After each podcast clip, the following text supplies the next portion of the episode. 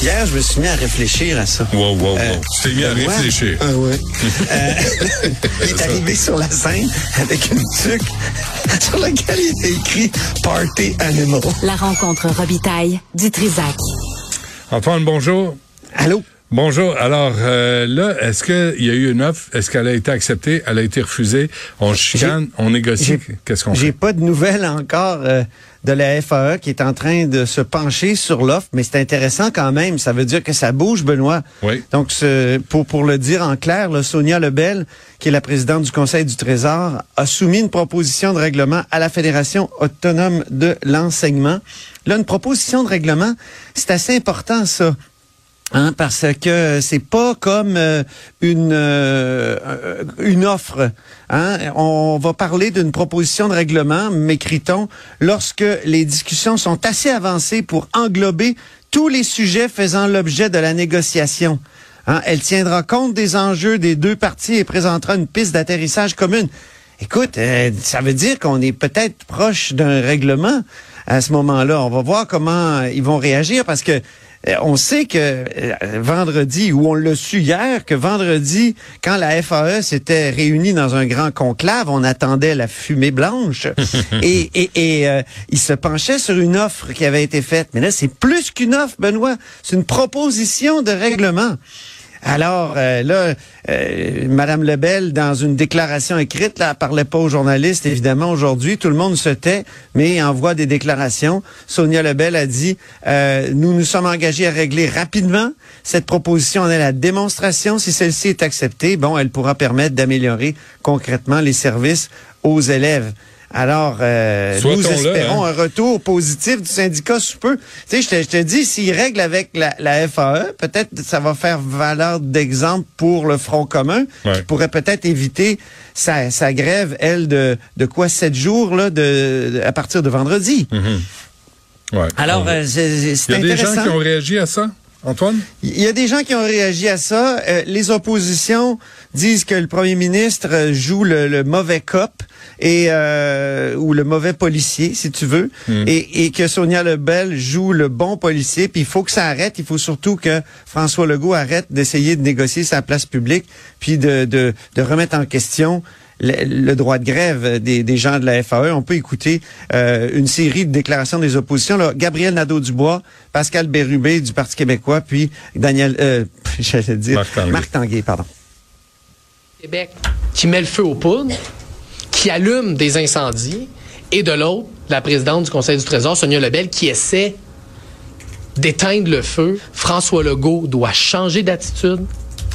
Ça suffit la provocation. On peut tous convenir que ce que le premier ministre a dit vendredi dernier, c'était malheureux.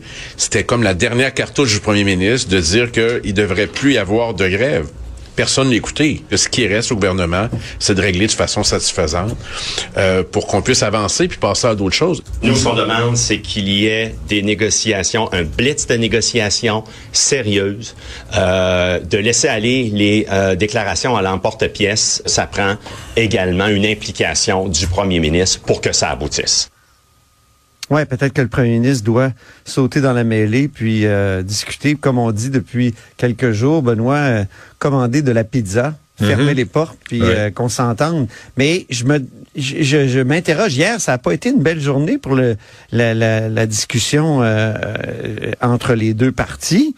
Tu sais, Sonia Lebel qui reproche au syndicat d'être inflexible sur la question de la flexibilité, puis le syndicat qui dit que le gouvernement est inflexible sur cette question-là. Euh, donc, euh, et, et d'ailleurs, je, me pose la question, tu sais, régler les classes le 30 euh, le 30 juin là, est-ce que c'est euh, c'est aussi crucial que ça?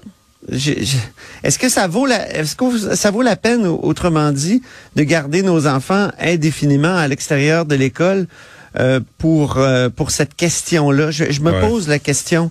Euh, Il il y, a autre chose là en arrière de tout ça là aussi. Euh, Il y a d'autres questions qui euh, qui sont soulevées, Mais évidemment, c'est toujours, euh, on est dans la brume de la négociation, euh, de négociation euh, euh, donc autour du, des, des, conditions de travail aussi.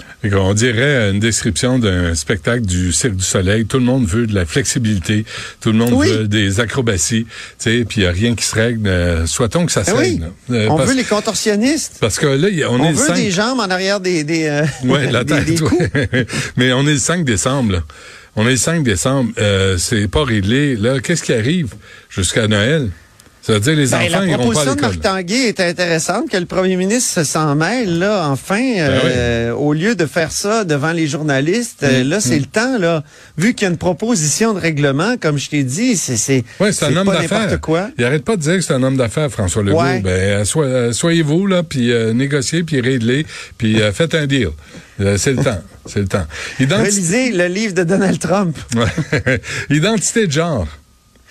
Imagine-toi donc que le gouvernement forme un comité de sages, puis ouais. mon chroniqueur, ils viennent chercher mon chroniqueur ben oui, toi. constitutionnel sur le comité de sages, c'est Patrick Taillon.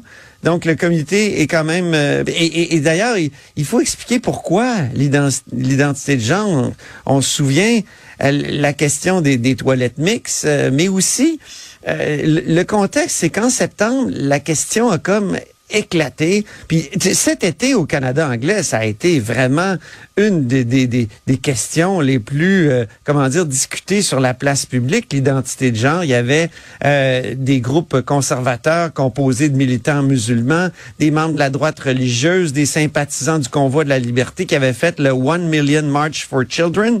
Euh, donc, il y avait manifesté dans plusieurs grandes villes. Il y avait eu des contre-manifestations. Tu te souviens de, des heures qu'il y avait eu entre les, manifestants et les contre-manifestants, il y avait, c'était, spectaculaire. Donc le, gouvernement a dit, ça nous prend une réflexion. Et là, euh, ils se sont dit, on va aller demander à trois personnes. Ça fait un peu euh, commission Bouchard-Taylor. Pourquoi? Parce que euh, il n'y a pas de personnes trans ou non binaires dans euh, cette discussion-là, c'est, c'est dans ce, ce comité-là de sages, c'est, c'est le parallèle que je ferais avec Bouchard-Taylor parce qu'on avait beaucoup reproché euh, au gouvernement Charest à l'époque de pas avoir nommé sur ces euh, sur ce, ce, cette grande pour cette grande enquête là des gens qui avaient euh, comment dire pu demander des accommodements raisonnables ou euh, tu sais qui avaient un rapport mmh, avec euh, c'était des des, des deux, deux, hommes blancs euh, des, des, des philosophes âgés. Là c'est c'est un petit peu le même genre de critique qu'on fait parce que Diane Lavallée préside le comité on se souvient que c'est une infirmière de formation qui a été présidente du conseil du statut de la femme qui a été candidate du Parti québécois aussi dans Tachereau contre Catherine Dorion en 2018. Euh, elle avait mordu la poussière. Euh, et, aussi, euh, elle avait aussi été candidate du PQ en 94. Elle avait échappé donc un, un comté de justesse juste avant le référendum. Donc, euh, Jean-Bernard Trudeau aussi, médecin de famille, ancien directeur général adjoint du Collège des médecins du Québec. Puis, comme je l'ai dit, Patrick Taillon, chroniqueur à, à, Cube Radio et accessoirement professeur de droit constitutionnel. et donc, euh, la, la, ministre a dit, écoutez, mon comité, là, c'en est pas un de représentation. C'est vrai, Benoît, que si tu veux représenter les LGBTQ2 plus, tu peux pas, 2 plus, tu, tu peux pas, tu aurais un maudit gros comité.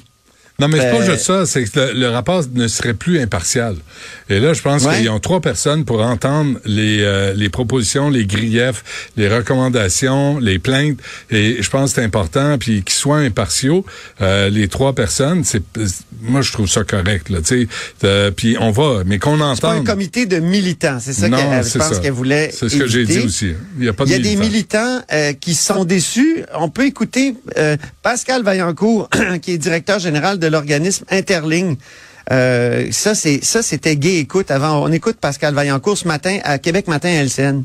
Oui, ça avait été nommé, mais même si ça a été nommé, je pense qu'on avait le droit d'être déçu de ce point de vue-là parce que au Québec, on a quand même développé à travers les années une expertise sur les enjeux LGBTQ+, pas seulement au niveau des groupes communautaires, mais également au niveau de la recherche et des experts.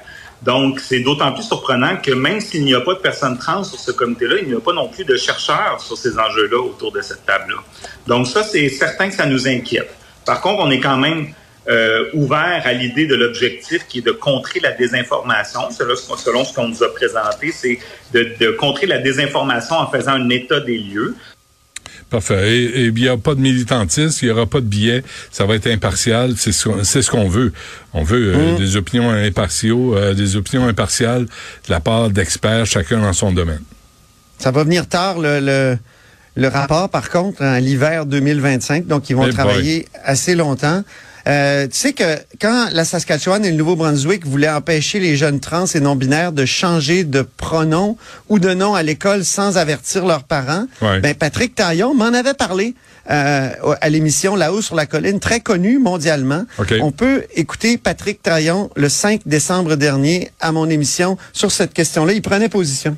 Personnellement, je pense qu'il vaut mieux que l'école soit impliquée dans le processus que de laisser l'élève seul face à son milieu familial.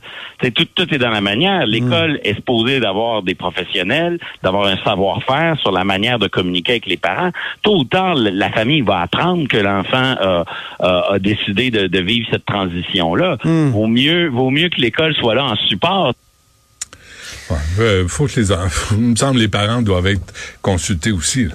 Tu sais, surtout si t'es mineur, je pense que les parents ont un mot à dire. À Euh, partir de quel âge, c'est ça? À partir de quel âge, c'est important, mais il faut pas non plus euh, se, se- comment dire, euh, se, se méfier euh, de trop de l'école, tu sais. et- Non, mais et- attends, c'est ouais. ton enfant, là. Tu sais, t'es responsable de ton enfant. Il y a une discussion à avoir.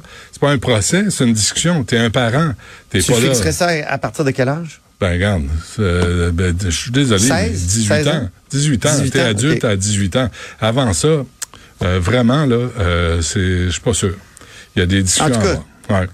Euh, puis euh, moi, j'ai parlé à un médecin là, qui, qui s'occupe de cette question-là, puis il était contre le fait que des mineurs, peut-être c'est 16 ans, peut-être c'est 18 ans, mais que des mineurs prennent cette décision qui est, qui est fondamentale dans une vie. Là. Tu sais, tu peux pas revenir en arrière. Donc, Hum. euh, qu'on peut prendre un peu de temps. Euh, Antoine, on se laisse là-dessus, puis on se reparle. On se reparle demain? Je pense que oui. OK, parfait.